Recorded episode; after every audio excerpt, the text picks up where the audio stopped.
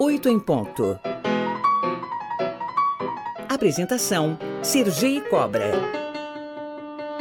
Às 8 horas e 32 minutos. Muito bom dia, doutor Cristiano Marona. Seja bem-vindo ao 8 em ponto. Muito bom dia, Sergei. É um prazer estar aqui com você e com seus ouvintes. Me fala um pouquinho, meu caro, sobre esse processo dessa realização do livro. Você que é advogado, mestre do, e doutor em Direito Penal pela USP, tem aí uma, uma vida dedicada a esse tema. Como é que foi o processo para a realização de um livro, ainda mais nessa área de drogas? Bem, é, esse é um livro que é produto dos meus 30 anos de advocacia criminal, Sergei. É, somos colegas, né? Você, como eu, conhece é, as agruras, as dificuldades da advocacia criminal e a lei de drogas, ela sempre ocupou um espaço em defesa de pessoas acusadas é, por crimes previstos na lei de drogas, por posse para uso pessoal, por tráfico de drogas, por outros crimes. É, e ao longo desses 30 anos eu fui é, formando uma compreensão a respeito desse assunto que é, é no sentido de que a lei não deveria criminalizar nem é, o uso e nem a venda de drogas, na minha opinião. Né? Quando a gente observa é, a história do processo civilizatório, a gente percebe que a alteração da consciência ordinária é uma constante antropológica. O ser humano, por diferentes razões, ele lida com a vida dessa forma. Né? E, é, na grande maioria, na maior parte do, do tempo, é, essas condutas não foram criminalizadas. Algumas drogas passaram a ser proibidas há mais ou menos 100 anos. Né? E o resultado é muito ruim além de não ser possível concretizar a ideia de um mundo livre de drogas, nós temos aí eh, danos colaterais talvez ainda mais graves do que o abuso de drogas, né? A violência, a letalidade policial, o superencarceramento, uh, o fortalecimento das facções criminosas, enfim. Uh, além disso, esse livro também é fruto de 20 anos de militância antiproibicionista.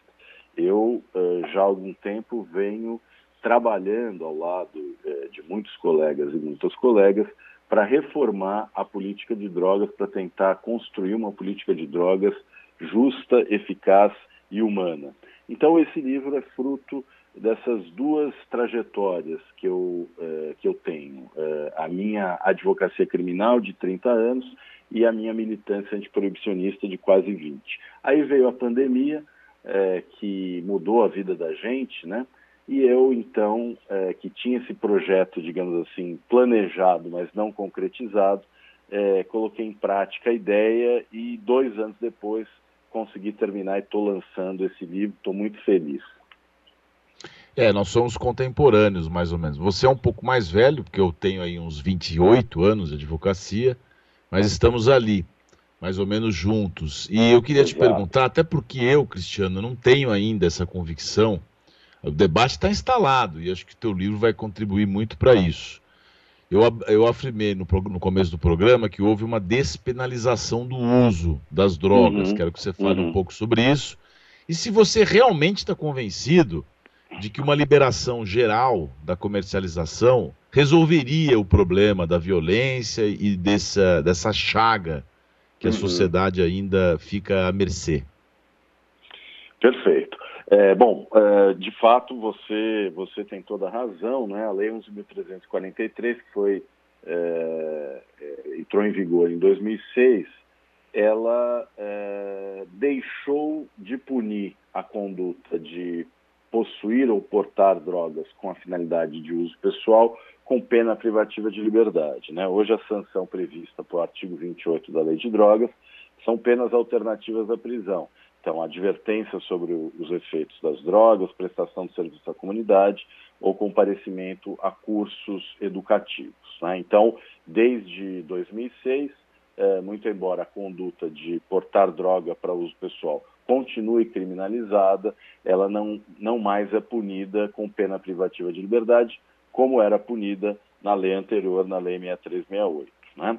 É, no entanto, apesar desse avanço, digamos assim, retórico, né, avanço no papel, na prática, o que a gente percebeu foi um aumento eh, das prisões por tráfico de drogas, a ponto de hoje eh, nós termos no Brasil quase um milhão de presos e praticamente um terço eh, desse contingente é de pessoas que estão sendo processadas ou já estão condenadas pelo crime de tráfico de drogas. a lei de drogas, no artigo 28, parágrafo 2, ela traz os critérios diferenciadores entre uso e tráfico de drogas. Então, a lei diz que o juiz, para diferenciar o uso do tráfico, vai analisar a natureza e a quantidade da droga, as circunstâncias em que se desenvolveu a ação, o fato da pessoa já ter sido ou não condenada por tráfico de drogas. São critérios insuficientes é, que, é, na prática, acabam redundando numa espécie de presunção de tráfico.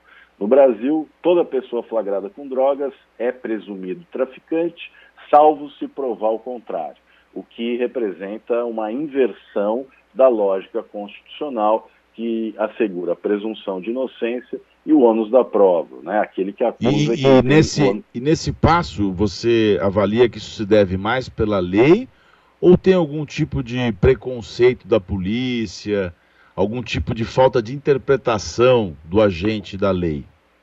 Então, é, eu trato disso no meu livro, inclusive escrevi um artigo chamado Ensaio sobre a cegueira hermenêutica deliberada na tipificação do crime de tráfico, em que eu analiso essa questão a partir de uma pesquisa internacional que identifica cinco critérios para diferenciar uso e tráfico de drogas em é, 91 países. Né? Quatro deles estão relacionados a critérios é, objetivos, né? É, critérios objetivos baseados em quantidades definidos em lei, critérios objetivos baseados em quantidades definidos em atos administrativos, critérios objetivos baseados em quantidades definidos em diretrizes do Ministério Público e critérios objetivos baseados em quantidades é, definidos em precedentes judiciais. E o quinto modelo é o nosso, que é a ausência de critérios é, objetivos, cada caso é julgado é, de forma singular com base em circunstâncias do caso concreto. Né? É, esse nosso modelo ele acaba gerando algumas distorções. Então você pergunta, o problema é da lei ou da uh, aplicação, do intérprete? Né? Eu entendo que é uma combinação das duas coisas. É, seria possível, a partir é, da letra da lei que nós temos, é, propor uma interpretação conforme a Constituição exigindo uh, o respeito às regras constitucionais. Eu, inclusive, proponho uma alteração legislativa, ou mesmo a edição de uma súmula vinculante, que diga o seguinte: o crime de tráfico de drogas, em todas as suas modalidades, pressupõe finalidade diversa do consumo pessoal, sendo ônus da acusação a prova do intuito mercantil. Né? Hoje em dia, um dos grandes problemas que nós temos é esse: pessoas são condenadas por tráfico de drogas sem a prova uh, da uh, uh, mercancia, da intenção mercantil. E um dos principais problemas é justamente o fato de que muitos processos, talvez a maioria, envolvendo tráfico de drogas, só há o testemunho dos policiais, né? E aí, Entendi. um outro, um outro tema que eu, que eu trabalho também é essa problemática do valor probatório do, te, do testemunho policial. Como nós sabemos, o policial não é um terceiro desinteressado, né? Ele é certo. alguém que está trabalhando, que, enfim, pode ser, inclusive, responsabilizado se, eh, se caracterizar algum tipo de irregularidade naquela situação. Agora, Cristiano, dê duas razões, se você tiver mais, não tem problema, mas dê duas razões, na sua opinião, e nesse trabalho de 30 anos na advocacia criminal, para que a gente tenha uma liberação completa, na sua visão, ou seja, não seja crime a, comer, a comercialização como você iniciou a entrevista. Perfeito. Bem, é, a primeira razão é o fato de que é, o proibicionismo não está funcionando. Né? É, apesar de já há aproximadamente 100 anos algumas substâncias serem proibidas, na prática o que a gente percebe é que elas estão liberadas. Né? Aliás, você falou essa palavra liberação, e, Sergei, eu entendo que liberadas as drogas estão hoje. Né? Veja, apesar de proibidas, eh, drogas como maconha e cocaína são mais facilmente eh, acessíveis a crianças e adolescentes do que álcool e tabaco, que são eh, drogas que também causam prejuízo à saúde, mas que são reguladas. Né? Então eu defendo o que se chama hoje de regulação para o uso adulto. Né? Drogas não são inócuas, drogas não são para qualquer pessoa e por isso mesmo elas devem ser reguladas. Eu entendo que o modelo proibicionista falhou, é, criou é, drogas de duas categorias, então quando a gente analisa, por exemplo, maconha e bebida alcoólica, em muitos aspectos a bebida alcoólica é mais prejudicial à saúde do que a maconha e, no entanto, a maconha é proibida, apesar dela ter, por exemplo, propriedades terapêuticas que podem beneficiar pessoas com doenças graves. Mas, Cristiano, mas aí, tu, além da, da, do álcool, não vai ter mais gente drogada e passando mal, usando cocaína, indo lá na farmácia comprar? Pois é, é esse é um dos argumentos que aqueles que é, defendem a manutenção do status quo apresentam, né? É, eu não tenho uma resposta é, para dar a você, porque nós precisaríamos de uma experiência social que nos trouxesse dados é, para fazer esse tipo de avaliação. Eu acho que é possível que exista, talvez num primeiro momento, é, um leve aumento. Nos Estados Unidos, por exemplo, as experiências mostram que quando é, o status legal da maconha mudou de proibido para legalizado, houve em algum momento um leve aumento e depois uma estabilização. É, o segundo argumento que eu queria apresentar é, tem a ver com as estatísticas sobre uso de drogas. Né? Então, o relatório do Escritório das Nações Unidas para Drogas e Crime, o World Drug Report, né, que é um relatório anual é, que a ONU publica sobre uso de drogas no mundo, revela que aproximadamente 5% da população mundial fez uso de algum tipo de droga ilegal no último ano. E é, cerca de 0,6% é, teve problemas relacionados ao uso de drogas. Então, esses dados mostram que a maior parte das pessoas que usam drogas não desenvolve problemas. São pessoas que têm vidas estruturadas, que trabalham, que têm família, que cuidam dos seus filhos, que ajudam na comunidade. E uma pequena é, parcela desse contingente de pessoas que usam drogas, é, essas pessoas apresentam problemas. Né?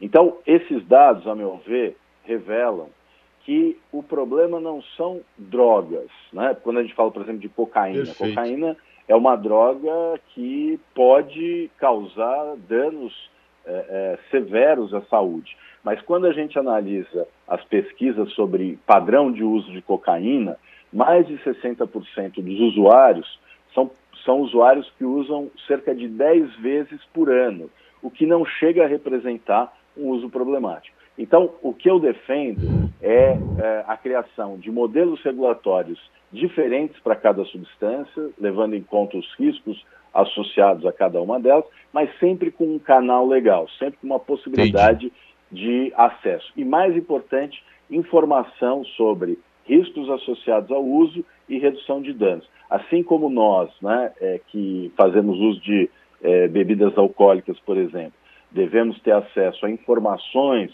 sobre os riscos associados ao uso de bebidas alcoólicas, sobre formas de redução de dano. Então, por exemplo, a cada dose é, de bebida alcoólica você toma um copo de água, né, para evitar a concentração de álcool, para diminuir a intoxicação, é, é possível reduzir danos também em relação a outras substâncias. Eu conversei aqui no Oito em Ponto com o advogado Cristiano Marona sobre o lançamento do seu livro Lei de Drogas Interpretada na Perspectiva da Liberdade da editora Contra a Corrente. Meu caro, muito obrigado, viu? Um grande abraço para você, bom final de semana. Muito obrigado, Sergei. Parabéns aí pelo programa. Um abraço para você e para seus ouvintes. Eu convido a todos, terça que vem, a partir das 19 horas, na livraria Megafauna, estarei lançando o livro por lá.